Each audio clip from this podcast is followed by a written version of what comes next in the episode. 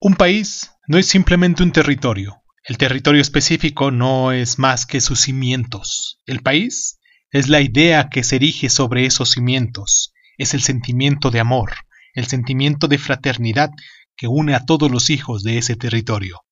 En 1860, el político italiano Giuseppe Mazzini describe con estas palabras el sentimiento de patriotismo, el amor al país que le inspiró para convertirse en uno de los arquitectos de la unificación italiana. Pocos pondrían en duda la sinceridad del sentimiento expresado por Mazzini. En épocas de crisis, el patriotismo puede empujar el sacrificio heroico y la y a la resistencia desinteresada a la opresión. En tiempos más tranquilos, el amor a la tierra natal puede inspirar un profundo y duradero sentimiento de comunidad y coerción social.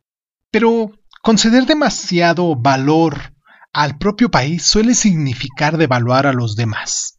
El nacionalismo, primo hermano del patriotismo, con frecuencia exige una devoción fanática que excluye a otros y puede alimentar un sentimiento de superioridad sobre ellos. El carácter nacional que define el nacionalismo puede ser, como apuntó el filósofo alemán Arthur Schopenhauer en 1851, dice así, solo otro nombre para la forma que la pequeñez, perversidad y vileza de la humanidad adoptan en cada país. Una Enfermedad infantil, el sarampión y la raza humana, en opinión de Einstein, el nacionalismo fue la causa principal de las dos guerras mundiales del siglo XX y que en tiempos recientes han estado directamente implicados en hechos de violencia espantosa y en la grotesca limpieza étnica en lugares tan distantes como Ruanda y los Balcanes. Ciertamente el nacionalismo ha despertado tales pasiones y furia en los dos últimos siglos que debe atribuirse una buena parte de responsabilidad por los funestos conflictos y luchas que han dejado cicatrices en el mundo durante todos estos años. Hoy aquí en Crónica Lunares hablaremos del nacionalismo. Siendo 7 de mayo del año del Señor 2022, les mando un abrazo muy caluroso a todas las personas que pues se toman el tiempo para escuchar en Sabato siendo que el día es el que menos nos descargan, en el día en el que menos nos escuchan, bueno, el día corriente en el que menos nos escuchan, porque seguramente pues nos escucharán en, ya en repetición, en otro día que no sea el mismo día en el que se publicó esto. Y pues a todas estas personitas les mando un abrazo muy caluroso y pues yo soy Crónica, yo soy Irving Sun, esto es Crónica Lunares y pues comenzamos, ¿no? Cierra los ojos. Si escuchas que alguien se acerca, no temas. Todo estará bien.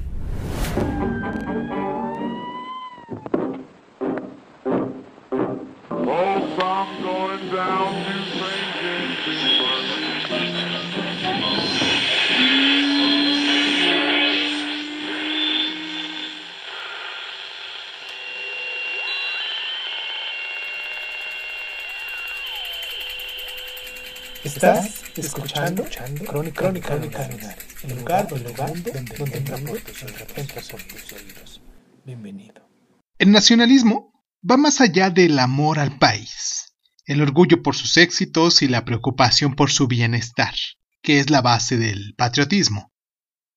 Más intencionado y más intelectualizado, que es esa sencilla emoción, el nacionalismo puede tener un componente ideológico o político que combina el sentimiento patriótico con un programa para el cambio y el reconocimiento internacional. Por lo general, la aspiración primordial de un programa nacionalista es conseguir un Estado propio, un nuevo estatus que implique la independencia y la soberanía para una comunidad cuyos miembros tienen algunas razones para creer que conforman una nación. Una vez que se ha conseguido este objetivo primordial, las metas del nacionalismo son fomentar el bienestar del país y defender los valores característicos eh, sobre los que se erigió desde el principio un sentimiento compartido de identidad y destino. En la búsqueda de estos diversos objetivos, los nacionalistas creen que el objeto de sus desvuelos, el Estado-nación consumado o como aspiración, tiene el derecho de la lealtad de sus miembros por encima de otras lealtades y que sus intereses se anteponen ante los demás. Vamos a hacer nuestra primera pausa aquí en el programa para recordarles a ustedes nuestras plataformas para que se pongan en contacto con nosotros, para que nos dejen sus mensajes. Como Crónica Lunares de Zoom nos encuentran en Facebook, en Instagram, en YouTube y nos pueden descargar en las diferentes plataformas de audio y podcast como lo son este Apple Podcast, eh, eh, Speaker también, en Spotify, en iTunes, ah, iTunes Apple Podcast, ¿no? Eh, en Evox y en Google Podcast. Bueno, entre otras más, pero vamos a la pausa antes de que me distraiga con esto de los mensajitos y, de mensajes de publicidad y regresamos. Vamos y regresamos, ¿vale?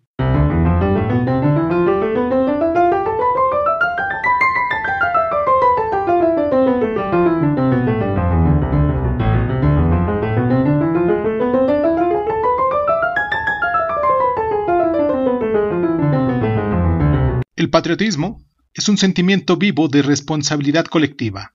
El nacionalismo es un gallo estúpido cacareando en su propio estercolero. Richard Arlington, poeta y novelista inglés que dijo esto en 1931. Por tanto, ¿qué es esa nación sobre la que los nacionalistas erigen sus sueños y esperanzas? La supervivencia a largo plazo de un Estado dependiente, sin duda, de que tenga un territorio reconocido con fronteras consolidadas, pero todo nacionalista estará de acuerdo con Mazzini en que la cuestión no se limita al territorio por sí solo. En Table Talk de 1830, el poeta Samuel Taylor Coleridge se acerca al verdadero significado y dice así: Yo, para empezar, no llamo mi país a la tierra que piso. Son el idioma, la religión, las leyes, el gobierno, la sangre, la identidad, en todo eso lo que hace a los hombres de un país. Pero ni siquiera eso es bastante. Un rasgo característico de los nacionalistas es creer que su propio país es único y por lo tanto superior a los demás así como la convicción de que existe una identidad o carácter peculiar, el genio de la nación, que en palabras de Emerson no se encuentra en ciudadanos numerados, etnia y orígenes comunes, una lengua única, un fondo compartido de mitos y recuerdos, valores y costumbres tradicionales, algunos de estos factores, o ya sea todos ellos, históricos, geográficos, culturales, se confabulan místicamente para formar algo que es más grande que todos por separados, la excepción y único carácter nacional. Percibir esa cualidad es más una cuestión de sentimiento que de conocimiento, de instinto que de intelecto. Las naciones no piensan, escribió Mark Twain en 1906, solo sienten, reciben sus sentimientos de segunda mano a través de sus temperamentos, no de sus cerebros. La existencia de tal cualidad mística resulta, por su propia naturaleza, difícil de cuestionar, aunque el peso de la prueba debería recaer en aquellos que desean probar que existe. Sin embargo, es indudable que los elementos que suelen aducirse para demostrar que una nación es una especie de comunidad coherente y privilegiada son sumamente precarios. El pegamento habitual de la nacionalidad es la etnia. Respalda, respaldada en este caso, en una serie de factores históricos y culturales. No obstante, la realidad es que los grupos étnicos se han mezclado desde hace miles de años y que ninguna población actual de ningún tamaño es étnicamente homogénea. Incluso, si existieran esos grupos étnicos puros, las pruebas indicarían que una etnia común tiene menos que ver con la integración y la vinculación en una comunidad en que otros factores como el lenguaje y la religión.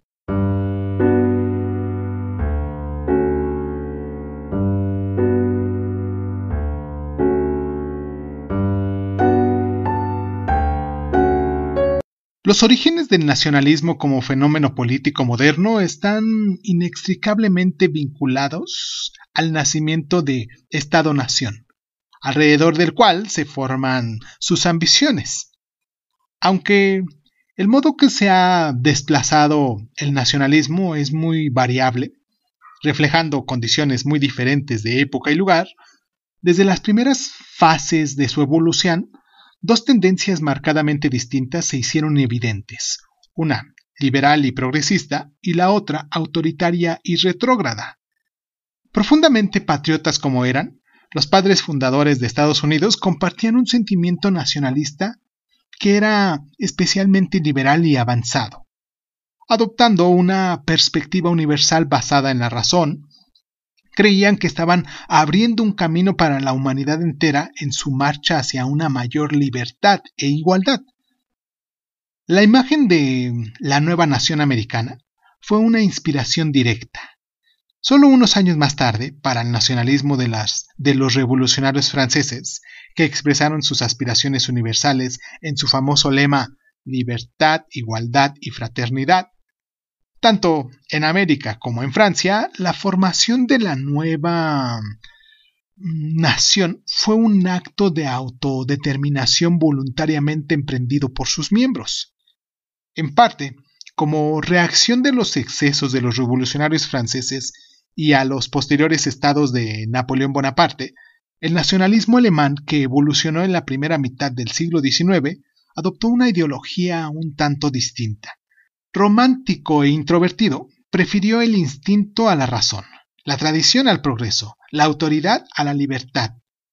Al rechazar el universalismo y la idea de la fraternidad de las naciones, esta versión de nacionalismo se volvió excluyente y ensimismada, inventándose una historia nacional que subrayaba la diferencia de la superioridad. Fue esa concepción de la nación y el tipo de nacionalismo que inspiró los que explotaron los dictadores fascistas del siglo XX.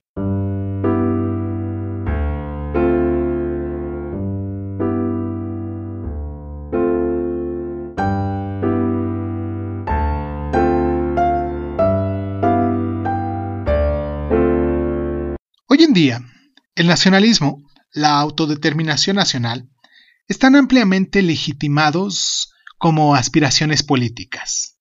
Un elemento de esta legitimidad es la creencia de que la nación, como unidad de organización política, es muy antigua y una creencia que el folclore nacionalista se encarga de reforzar remontando las raíces históricas y culturales de la nación a un pasado que se suele ver inmemorial. Sin embargo, los estados-nación son esencialmente creaciones modernas y la imagen de una continuidad histórica ininterrumpida es un proceso en gran medida ficticio del nacionalismo retrospectivo. Eso no implica sugerir que la gente a lo largo de la historia no haya estado siempre vinculada a su tierra natal y a las costumbres y tradiciones de sus ancestros. Pero las formas de lealtad en el mundo premoderno eran esencialmente distintas. La lealtad primaria no era hacia el Estado como tal, por lo general, hacia un monarca que contaba con la sanación divina. Por debajo del monarca había una compleja jerarquía de lealtades locales que se debían a los señores feudales y a las élites aristocráticas. Y en el fondo, y como base de las demás creencias, se encontraba la noción de que todo ser humano pertenecía a una comunidad religiosa global que aspiraba, en última instancia, a abarcar a toda la humanidad. Solo cuando estos antiguos lazos empezaron a aflojarse, en un proceso que se inició con la agitación de la independencia americana y la Revolución Francesa, fue posible que las fuerzas de la modernidad la seculación, la soberanía popular, el concepto de derechos humanos, la revolución científica, la industrialización, conformaran el Estado-Nación. Y desde el principio, para bien o para mal, el compañero constante de este había sido el fervor nacionalista que inspira.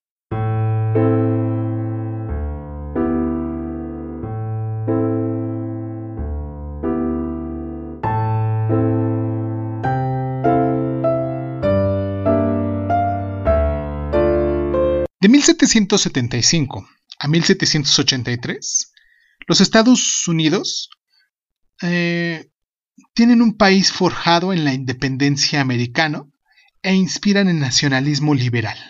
De 1789 al 99, la Revolución Francesa luchó por los ideales de la libertad, igualdad y fraternidad. Ya para 1870, fue creado el Estado italiano tras un medio siglo de luchas nacionales. En 1871, Alemania adopta la forma de Estado-nación bajo el liderazgo de Otto von Bismarck.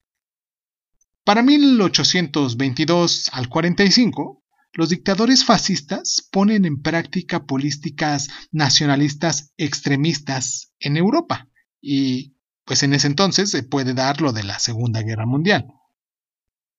Para 1991 al 2001, los odios nacionalistas alimentan las guerras de los Balcanes.